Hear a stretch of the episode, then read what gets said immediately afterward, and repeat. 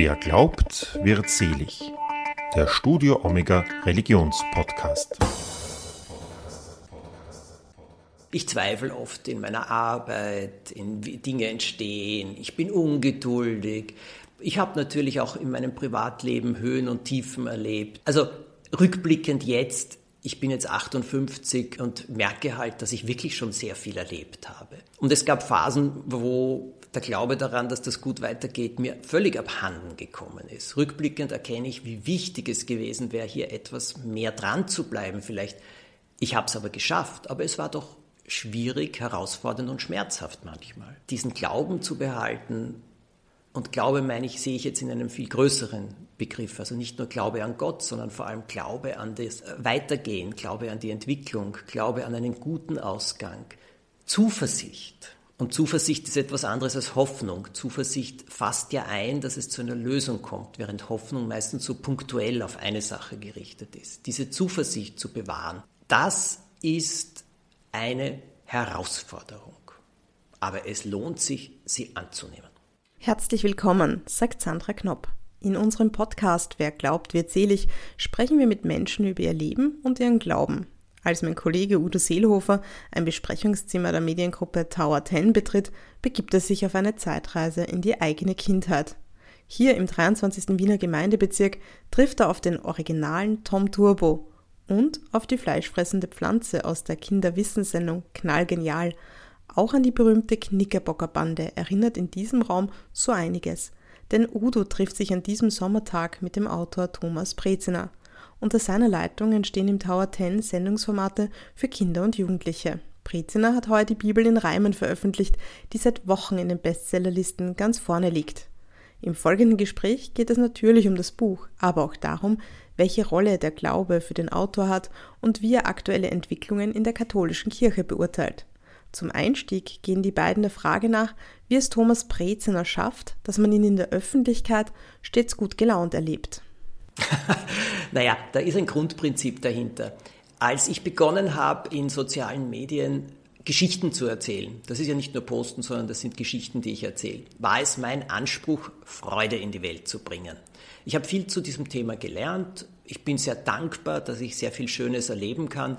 Und mir war es wichtig, einfach auch das auszustrahlen, das zu zeigen und auch immer wieder zu zeigen, dass das für viele möglich ist. Ich bin ein Mensch. Ich bin manchmal auch traurig, ich bin manchmal wütend, ich bin manchmal frustriert, ich bin manchmal müde.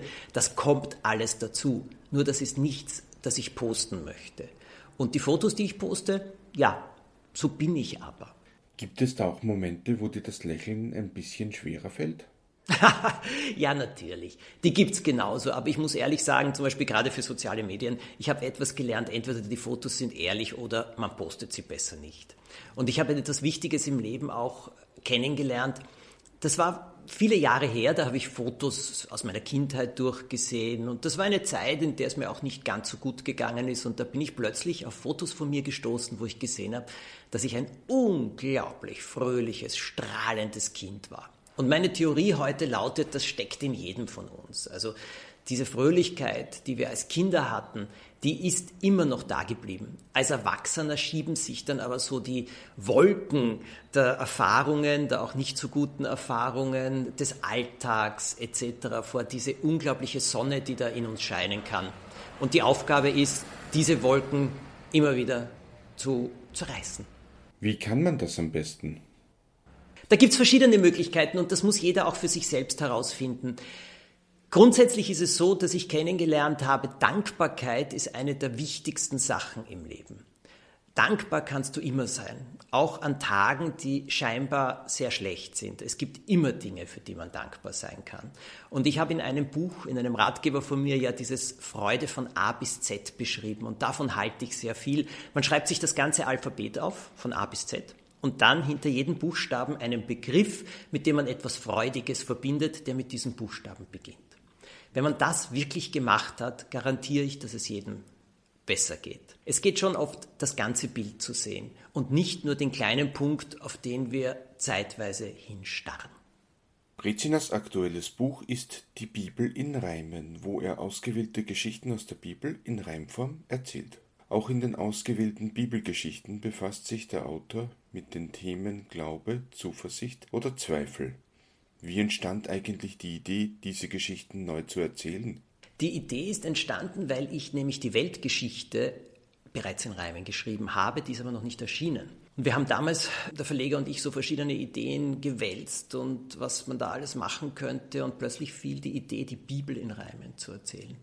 Und da ich eben gerne in Reimen erzähle, hat mich das sofort fasziniert und ich habe das als eine große Herausforderung gesehen. Weil natürlich habe ich als Kind Geschichten aus der Bibel gehört, im Religionsunterricht etc. Aber ich habe dann gemerkt, dass dieses Wissen auch so bruchstückhaft ist. Und da jetzt wirklich einen Blick drauf zu bekommen, das wollte ich gerne. Es ist ja oft so, dass Kinder, wenn sie solche Geschichten vorgelesen bekommen, dann Fragen stellen und die Eltern diese dann nicht beantworten können, oder? Genau. Das habe ich von vielen Eltern gehört, dass sie die Fragen nicht beantworten können, die Kinder zu verschiedenen Bibeln oder auch Kinderbibeln stellen. Und das war auch eben hier mein Ziel, es so zu schreiben, dass es dann sicher beantwortet ist oder dass man es verstehen kann, vor allem die Symbolik verstehen kann. Und da war es mir immer wichtig, die Kraft dieser Symbolik zu zeigen. Worin steckt denn die Kraft der Symbolik in der Bibel? Wenn Geschichten über so lange Zeit sich erhalten, von so vielen Menschen geschrieben, dann ist es so, dass die natürlich ein Konzentrat schon sind von sehr, sehr vielen. Und die Symbolik vermittelt Dinge, die uns betreffen, alle betreffen oder fast alle betreffen, aber auf eine Art und Weise, die aus meiner Sicht man tief aufnehmen kann. Das heißt jetzt nicht nur vom Kopf her, sondern das geht einfach tiefer hinein und das kann man tiefer spüren. Eine meiner Lieblingsgeschichten ist ja, Jesus geht über das Wasser und Petrus äh, glaubt eben nicht, dass dort Jesus kommt im Boot und sagt, wenn du das bist, dann gib mir auch diese Kraft. Und Jesus gibt ihm die Kraft und Petrus geht auch jetzt über Wasser und auf der Hälfte des Weges aber denkt er sich, das kann nicht sein, das gibt es nicht, das ist unmöglich und in dem Moment geht er auch schon unter. Und Jesus zieht ihn raus und bringt ihn zum Boot und sagt eben, den Glauben zu behalten, das kannst alleine nur du. Und das ist für jeden von uns so. Diese Symbolik dahinter finde ich großartig. Machen wir eine kurze Pause von unserem Gespräch und hören wir uns die angesprochene Geschichte an. Gelesen wird sie von Sandra Knopp. Jesus geht über Wasser. Die Nacht brach an, im Mondenschein bestiegen die Jünger wieder das Boot. Jesus blieb zum Beten zurück, fühlte dann aber Schrecken und Not. Obwohl nicht erwartet, schlugen die Wellen zornig gegen hölzerne Planken. Das Boot begann sich im Kreise zu drehen, dabei immer schlimmer zu schwanken. Diesmal war der Untergang sicher, wenn nicht plötzlich ein Wunder geschah. Die Jünger beteten ängstlich um Hilfe, glaubten den Tod aber leider sehr nah. Seht dort, rief Petrus, dort auf dem Wasser. Was kommt dort Weißes geschritten? Ein Geist muss es sein, riefen die anderen, die im Boot Todesangst litten. Im Mondlicht, sie glaubten zu träumen, schien ein Mann auf den Wellen zu gehen. Seine Schritte beruhigten den See. Es sah aus, als würde er auf Spiegeln erstehen. Auf einmal wurde der Mond verdeckt. Wolken dämpften sein blassgelbes Licht. Keine Angst, sprach der Mann auf dem See. Ich bin Jesus, erkennt ihr mich nicht? Petrus noch zweifelnd verlangte. Bist du es wirklich dann, Jesus, befiehl? Auch ich soll über die Wellen schreiten, bis zu dir, denn du bist mein Ziel. Zögere nicht, erwiderte Jesus. So stieg Petrus aus dem Boot auf den See. Das Wasser trug ihn, als wäre es Glas. Jesus rief, Petrus, hebe die Füße und geh. Die anderen Jünger kauerten da, beobachteten sprachlos die Schritte. Auf einmal aber verharrte Petrus. Er war auf dem Weg in der Mitte. Unmöglich, nein, fiel ihm ein. Auf Wasser stehen, wie soll das gehen? Es wäre wie Schweben, das kann es nicht geben. Mit einem hilflosen Ton versank er auch schon. Man hörte ihn rufen, Jesus, komm, hilf! die Hand zu ihm flehend gestreckt. Schnell eilte Jesus über den See zu ihm, fragte Petrus, was hat dich erschreckt? Als wäre er leicht wie die Feder des Vogels, zog Jesus ihn aus dem Wasser nach oben. Gemeinsam gingen die beiden zum Boot. Dort wollten alle die Wunderkraft loben. Jesus jedoch bat die Jünger zu schweigen. Ich gab, sagte er ernst, Petrus die Kraft, um auf dem Wasser zu mir zu gehen, weil ich wusste, dass er das schafft. Zuerst sagte Petrus, glaubte ich auch, dann aber schlug der Zweifel fest zu. Jesus nickte. Den Glauben behalten, das aber kannst alleine nur du. Zweifel und Angst rauben euch Kraft, lassen euch fragen, ob ich das kann? Bewahre den Glauben an euch und das Ziel, so kommt ihr weiter und im Leben voran. Thomas Breziner wurde 1963 in Wien geboren. Mit dem Schreiben befasste er sich schon sehr früh. Im Alter von acht Jahren brachte er Geschichten über eine Maus, die auf dem Jupiter lebt, zu Papier. Mit 15, also nur sieben Jahre später, erhielt er für die Drehbücher der Puppenfernsehserie Tim, Tom und Dominik den großen österreichischen Jugendpreis. Danach begann er als Puppenspieler bei Clown Habakuk und spielte unter anderem den Zauberer Tintifax. Durch seine Arbeit an Drehbüchern erhielt er schließlich das Angebot, auch Bücher zu schreiben. Der große Durchbruch gelang ihm 1990, als das erste Abenteuer der Knickerbockerbande erschien. Mit der Bibel in Reimen nimmt er sich nun Texten an, deren Inhalte schon weithin bekannt sind. Trotzdem schreckt Breziner nicht vor Änderungen zurück. Im Paradies bei der Verführung durch die Schlange ist es ja so, dass Adam und Eva gemeinsam von der Schlange angesprochen werden bei dir. In der Bibel ist es zuerst Eva und ihre überredet dann Adam. Warum hast du das geändert? Naja, die Sachen sind ja so, dass ich sie in Reimen erzähle. Und das ist eine Erzählform, die ich für heutig halte. Über die ursprüngliche Erzählform hat es zu Recht sehr viele Diskussionen gegeben. Und das würde ich heute nicht so darstellen wollen. Schon gar nicht äh, in einer Bibel, die natürlich sehr oft auch Kindern vorgelesen wird. Das ist ja nicht nur eine Bibel für Kinder, es ist für alle und es wird von Erwachsenen sehr, sehr gerne und sehr stark gelesen. Aber das ist ein Bild, das ich so nicht darstellen möchte. Also dass da nicht ein, wieder die alte Frage aufkommt, die, ist die Eva schuld Genau. Genau, sie haben es beide entschieden. Machen wir eine weitere kurze Pause und hören uns die Geschichte von Adam und Eva in der Version von Thomas Breziner an. Gelesen wird sie wieder von Sandra Knopp. Das Paradies. Das Paradies ist ein Garten, er wird Eden genannt. Für bunte Pflanzen und Früchte ist dieser Garten bekannt. Dort lebten Adam und Eva ganz alleine, friedlich mit Tieren. Kleider brauchten sie keine, selbst nackt sah man niemals sie frieren. Die Sonne wärmte sie herrlich, immer gab es zu trinken und essen. Adam und Eva ging es nur gut, eines aber sollten sie niemals vergessen. Es wuchs ein Baum mitten im Garten, voller Früchte in leuchtendem Rot. Das war der einzige Baum Edens, den Gott Adam und Eva verbot. Trotzdem aber gingen sie hin, aus den Blättern kroch eine Schlange. Kostet die Früchte, zischte sie lockend. Sie wachsen vielleicht nicht mehr lange. Das dürfen wir nicht, riefen die zwei. Adam und Eva waren empört. Keiner ist da, sagte die Schlange, niemand, der euch sieht oder hört. Nascht von den Früchten, lockte sie weiter. Die Schlange, sie war voller List. Weise wie Gott werdet ihr werden, wissen, was gut und was böse so ist. Gott hatte die Früchte verboten, Neugier aber packte die zwei. Wenn sie ein wenig nur naschten, war sicherlich gar nichts dabei. Sie pflückten die Frucht, sie bissen hinein, schlagartig fühlten sich beide ganz nackt und allein. Gott war enttäuscht, hatte doch Adam und Eva alles gegeben. Waren Menschen niemals zufrieden? Reichte kein paradiesisches Leben? Verboten hatte er nur einen einzigen Baum, dennoch bissen sie in die Frucht gierig hinein. Gott gab ihnen Kleidung und schickte sie fort. Im Paradies durften Adam und Eva nie wieder sein. Nichts war mehr einfach, ihr Leben war schwer. Der Schlange zu glauben, bereuten sie sehr. Wenn auch dich etwas Verbotenes lockt, tue es nicht und sage laut Nein. Denk an die listige Schlange, sei stark, fall nicht auf sie rein. Kommen wir zurück zu unserem Gespräch mit Thomas Breziner. Warum die Reimform? Reime, in Reimen zu erzählen hat mehrere Vorteile. Erstens ist es eine Form, die alle Altersgruppen anspricht. Ganz egal vom kleinen Kind bis zu einem Menschen, der schon ein sehr hohes Alter erreicht hat. Jeder liest gerne Reime. Das ist für mich eben auch wirklich eine ganz besondere Erzählform, die natürlich zu etwas zwingt. Man muss auf den Kern der Sache kommen. Das heißt, man kann nicht herumreden, man kann keine Füllsätze verwenden, man muss wirklich wissen, worüber man schreibt. Und diesen Kern beschreibt man in Reimen und das erzeugt auch wieder sehr, sehr viele Bilder in dem Kopf von Menschen.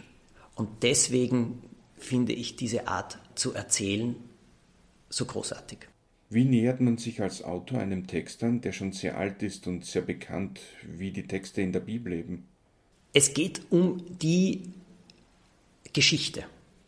Und für mich war es so, dass ich eben mich mit diesen Texten in verschiedenster Form, da gibt es ja schon verschiedenste Formen der Umsetzung eben oder Erzählform und so weiter, auseinandergesetzt habe, um eben herauszufinden, okay, was ist der Kern? Und das war für mich das Wichtige und das konnte ich dann in Reimen erzählen. Wie lange war das Projekt schon geplant?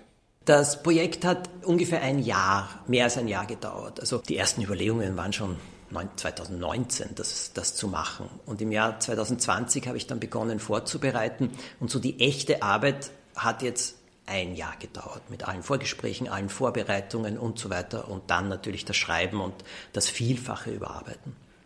Ich habe auch ein paar Interviews mit dir gelesen, dabei ist mir ein Satz hängen geblieben, und zwar, dass du die Texte ein bisschen wie Songtexte eben geschrieben hast. Welches Genre wäre denn dann die Musik dazu? Das Genre, das dazu passt, sind, also von den Songs, es sind bereits zwei Songs dazu im Entstehen gerade. Ja, Sie, die Welt als großer Garten gibt es bereits. Da gibt es schon das Layout, das ist wunderschön. Der Christian Kolonowitz komponiert das. Und einen zweiten Song haben wir auch schon in Arbeit, der heißt Nie allein. Und verschiedene Geschichten aus der Bibel werden jetzt bereits vertont. Die Musik dazu kann man sich vorstellen wie Filmmusik. Und die Songs sind Pop-Songs. Also Gospel, moderne Gospel, Balladen. Also wenn jetzt jemand eine moderne Bibelverfilmung planen würde, dann gäbe es jetzt schon den Soundtrack, oder?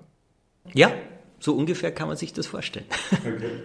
Bei der Auswahl der Texte hatte der Autor prominente Unterstützung. Die Auswahl habe ich mit Experten gemacht. Der Toni Faber, der Dompfarrer von St. Stephan und drei Religionspädagoginnen und Pädagogen, die mir das Amt für Bildung der Erzdiözese bereitgestellt hat die haben mit mir gemeinsam ausgewählt und die haben mir vorgeschlagen, was alles drinnen sein sollte und ich habe mir das dann durchgearbeitet, angeschaut, dann bin ich draufgekommen, dass es ein paar Sachen gibt, die ich lieber noch dazu haben möchte. Bei anderen Geschichten war es so, dass ich hinterfragt habe, ob sie jetzt wirklich unbedingt so notwendig sind, weil damit konnte ich nicht so viel anfangen. Und so haben wir uns dann geeinigt eben auf diesen Bogen durch die Bibel mit Geschichten, in deren Zentrum steht Liebe, Begleitung durchs Leben, Trost, Bestärkung, Haltung und Richtlinien, wie man ein erfülltes Leben gemeinsam mit anderen Menschen gut leben kann. Wie ist die Zusammenarbeit mit Toni Faber gelaufen? Ich kenne den Toni Faber schon lange. Und als die Idee aufgekommen ist, eben die Bibel in Reimen zu schreiben, habe ich sofort gewusst, ich brauche jemanden, einen wirklichen Experten. Und meine erste Adresse war er. Ich bin zu ihm hingegangen und habe gesagt, kannst du mir helfen? Und er sagt, ja, selbstverständlich gerne. Und hat mir aber dann eben auch gleich noch drei weitere Menschen gebracht. Und wir sind dann zusammengesessen, also drei Expertinnen und Experten. Wir sind dann zusammengesessen und haben eben zuerst die Auswahl der Geschichten besprochen. Dann habe ich mich sehr damit auseinandergesetzt. Und dann gab es Treffen. Und das waren wahrscheinlich die besonders wichtigen. Da habe ich ihnen sehr viele Fragen gestellt. Es gab zahlreiche Dinge, die ich nicht verstanden habe so oder wo ich die Hintergründe nicht erkannt habe, wo ich auch die Symbolik nicht erkannt habe. Und die haben mir das so grandios erzählt, das war für mich wirklich einer der wichtigsten Momente in der Entstehung, weil ich mir gedacht habe, das möchte ich gerne erzählen, was da für eine ungeheure Kraft in diesen Geschichten steckt. Und die habe ich aus diesen Gesprächen gekriegt. Ich habe dann natürlich immer weiter recherchiert, aber ich habe sie dann äh, wir haben das dann immer wieder abgesprochen. Und wenn ich dann Texte geschrieben hatte, dann gingen die zu den Expertinnen und Experten. Die haben das dann alles durchgelesen, ob das von ihnen aus auch so in Ordnung ist, wie ich das erzähle und so. Und wenn sie Einfügungen hatten oder Überlegungen hatten und so weiter, dann haben wir das besprochen. Dann habe ich vieles überarbeitet und dann ging es immer weiter und als dann diese vielen Illustrationen kamen, haben sie alle durchgeschaut, dass das wirklich ganz genau passt und richtig ist, weil das war mir wichtig. Ich möchte die Kraft der Bibel erzählen, so wie ich eben gerne kraftvolle Sachen, die Freude stiften, erzähle. Gleichzeitig aber möchte ich, dass es vom theologischen, vom fachlichen auch wirklich stimmt. Was für ein Gefühl war es, mit diesem Buch die Bestsellerlisten zu stürmen? das war sowas von unerwartet. Also mit allem habe ich gerechnet, aber damit nicht. Na, ich freue mich riesig. Ich freue mich für uns alle. Da hängen ja viele Leute dran, die wirklich alle ihr Bestes gegeben haben, dass dieses Buch so wird. Und wir freuen uns unglaublich über, ja, über alles. Das ist einfach schön. Das zeigt ja, dass an diesem Thema und an den Texten noch Interesse besteht, oder? Ich habe kennengelernt jetzt an, bei der Arbeit an der Bibel in Reimen, dass wir verschiedene Sachen auseinanderhalten müssen. Die Bibel, so wie ich sie sehe, ist eben die Grundlage des Christentums, des christlichen Glaubens, aber auch eben der christlichen Werte. Und das ist die Bibel. Die Kirche oder die verschiedenen Kirchen haben dann verschiedene Interpretationen gebracht. Die Kirchen als Institutionen haben manche Sachen sehr, sehr gut gemacht und bei manchen Dingen ist es nicht so gut gelaufen, wie wir alle wissen. Jetzt sage ich, für mich gibt es da zwei verschiedene Sachen. Auch in den Kirchen wiederum geht es um Menschen. Und die Menschen, die hier ein sehr offenes, sehr ehrliches Verhalten haben und Weltbild zeigen, das sind die Menschen, die mir hier sehr zusprechen. Die Bibel aber an sich als eine Sammlung von Werten, von Möglichkeiten der Haltung, des Verhaltens, wie man durchs Leben gehen kann, wie man Dinge sehen kann. Diese Bibel ist größer als jede einzelne Kirche. Und darauf hinzugehen, gerade in einer Zeit wie jetzt, wo wir doch ziemlich erschüttert worden sind alle und noch immer werden, hier Gedanken zu finden, Überlegungen zu finden, Bilder, Geschichten zu finden, die hilfreich sind. Naja, ich verstehe, dass es hier ein noch größeres Bedürfnis gibt als zuvor. Als eines jener Dinge, die in der Kirche nicht gut gehandhabt worden seien, nennt Breziner die Aussagen von Papst Franziskus zur Segnung homosexueller Paare. Ich kann das nicht verstehen, ich will es auch gar nicht verstehen und ich finde es sehr ausschließend und auch kränkend. Das ist meine Meinung dazu. Und ich bin, also ich verstehe nicht, warum Liebe ausgeschlossen werden kann. Aber der Protest, der ausgebrochen ist in vielen Ländern und auch ganz besonders in Österreich, der kam ja von, also vom Fahren von Bischöfen etc., der war so wichtig, zu zeigen, nein, da gibt es Vertreter, die dieser Ansicht nicht sind. Und das habe ich als ein sehr wichtiges und starkes Statement empfunden. Warst du da auch enttäuscht vom Papst selbst? Nein, denn äh, vom Papst selbst, ja, ich verstehe nicht, wie er dazu kommt, das muss ich jetzt auch dazu sagen, weil er hat völlig anders gesprochen früher. Aber das ist so etwas, das verfolge ich jetzt nicht in diesem Ausmaß. Natürlich habe ich es gesehen und gelesen, habe mir gedacht, was, was soll denn das jetzt bitte? Die Reaktionen eben gerade von Toni Faber, der ja da sehr in vorderster Reihe war und eben sehr energisch sich dagegen ausgesprochen hat, das habe ich das äh, Wichtige empfunden. Als Kind sei er nicht so gerne in die Kirche gegangen, erzählt Brezina. Warum? Rückblickend weiß ich es doppelt jetzt. Es war dort vieles, das waren solche Formeln, die aber für mich ein bisschen sich leblos angefühlt haben. Religion war immer dann lebendig für mich, wenn ich in der Schule gute Menschen hatte, die Religion unterrichtet haben und die das lebendig gemacht haben. In den meisten Kirchen habe ich das so als Kind nicht empfunden. Und meine Eltern sind gegangen und haben mich auch mitgenommen, aber es war jetzt nicht das größte Thema. Dagegen christliche Werte waren immer ein großes Thema bei uns. Also danach haben meine Eltern immer gelebt. Das sind ja auch ganz große humanistische Werte und das war die Basis meiner Erziehung. Hat das auch deinen Zugang zu Gott und zum Glauben geprägt? Geprägt, den Zugang zu Gott und zu Glauben hat geprägt diese Erziehung zu christlichen Werten und zu vielem, was ich nachher erfahren habe. Das war für mich hier ausschlaggebend. Ähm, was hast du da erfahren? Verschiedenes. Ich möchte das gar nicht jetzt so, äh, so auflisten. Ich habe mich natürlich immer wieder damit auseinandergesetzt, dass es etwas Größeres als uns geben muss. Und was das sein kann. Ich habe mich mit diesen vielen Themen auseinandergesetzt, dieses Vertrauens, Vertrauen in jemanden zu haben, der über uns steht. Die Idee des Gebets ist ja eben ein, ein heilendes Gespräch, ein stärkendes Gespräch, das jeder führen kann. Und diese, dieser Trost, diese Beruhigung, das ist etwas, das ich in meinem Leben immer wieder erfahren habe und auf verschiedene Arten dann noch, wie soll man sagen, ein bisschen dazugelernt habe, wie ich es anders oder noch zusätzlich machen kann. Also so auf diese Art und Weise habe ich viel Verschiedenes kennengelernt. Ich habe auch viel verschieden, kennengelernt über verschiedenste Religionen und was sie für Menschen bedeuten, wie sie praktiziert werden, was sie tun. Und mich interessiert ja immer hier das Gute, das entsteht, die Haltung, die, das Positive, die Richtlinien etc. Und da habe ich auch viel kennengelernt, nicht nur aus der christlichen Religion. Oft sei es im Leben auch eine Herausforderung, den Glauben zu wahren. Ich zweifle oft in meiner Arbeit, in wie Dinge entstehen. Ich bin ungeduldig. Ich habe natürlich auch in meinem Privatleben Höhen und Tiefen erlebt.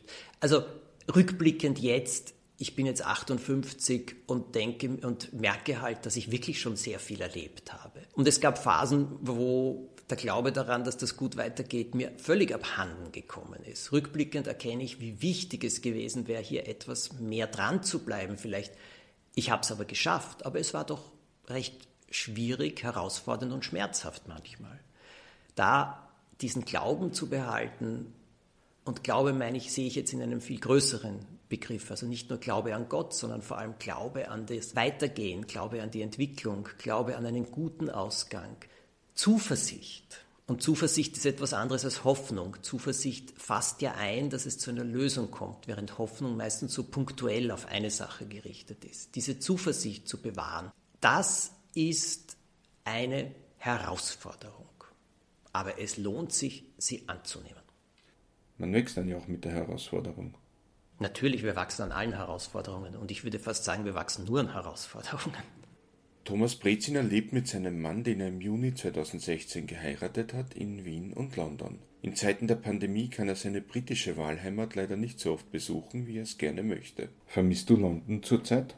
Ja, natürlich. Ich war jetzt mehr als ein Jahr nicht dort und es geht mir absolut ab. Was ist denn das Schöne an London? Es gibt Orte, an denen man sich einfach wohlfühlt. Und für mich ist es so, dass ich den Begriff von englischer Kultur so mag. Und Kultur in England ist etwas für möglichst viele Menschen. Und meine literarischen Vorbilder sind alle englisch. Ich liebe das Theater in London. Äh, ich mag auch die Menschen dort sehr gerne, sehr, sehr gerne. Und die Stadt hat etwas ungeheuer Inspirierendes für mich und das seit knapp 30 Jahren. Deswegen fühle ich mich dort wohl und es ist ja vor allem ein Ort für mich zum Schreiben, zum Arbeiten, zum Ideen finden, zum das Gehirn wandern lassen. Welche literarischen Vorbilder hast du denn?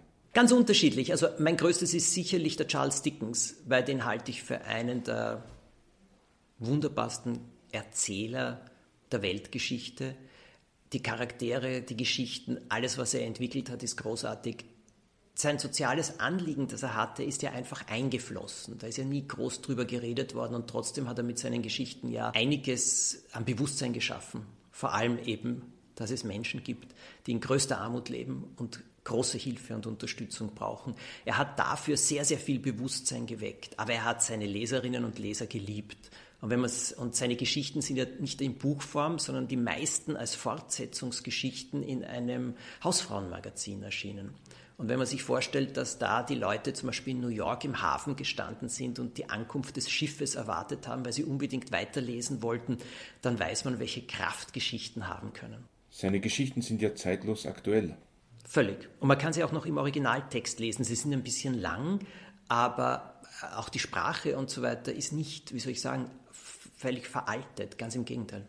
Er baut ja auch immer eine ganz eigene Atmosphäre auf. Ja, man spürt man riecht's, alles, alles, das schafft er, das ist grandios. Welches Gefühl sollen die Menschen denn haben, wenn sie die Bibel in Reimen fertig gelesen haben? Ein Gefühl der Zuversicht. Das denke ich. Und auch einen Auftrag, nicht darauf zu warten, dass andere etwas Gutes tun, sondern es selbst zu machen. Nicht aus Pflicht, sondern aus der Freude daran. Welche Projekte sind in Zukunft geplant? Die Weltgeschichte in Reimen hast du ja schon erwähnt. Ja, die dauert noch, die kommt erst Ende nächsten Jahres.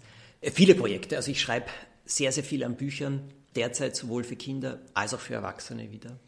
Ich mache, arbeite an einer neuen Krimiserie für Erwachsene, die zu jetzt einmal in Buchform erscheint. Ich äh, habe jetzt gerade gedreht Museum Aha für das Kinderfernsehen, neue Folgen in diesem fantastischen Museum, wo wir sehr kuriose Dinge immer präsentieren.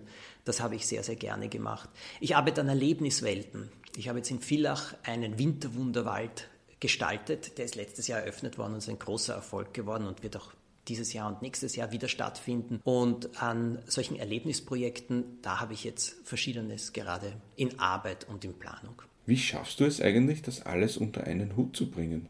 Naja, meine Kraft mein Antrieb ist der Schaffensdrang, den ich habe, die Begeisterung an den Sachen. Das ist das, was mich antreibt. Und ich möchte einfach viel machen. Seit ich ein Kind bin, mm, ist es so, dass ich mir ständig etwas ausdenke. Das ist ein Lebensgefühl für mich, wahrscheinlich das höchste Lebensgefühl sogar. Und das mache ich. Und dann habe ich vor vielen, vielen Jahren schon, als meine Projekte immer mehr wurden, einfach erkannt, dass ich mich auf das konzentrieren muss, was ich kann. Und das ist Geschichten erzählen und sie umsetzen, in welcher Form auch immer.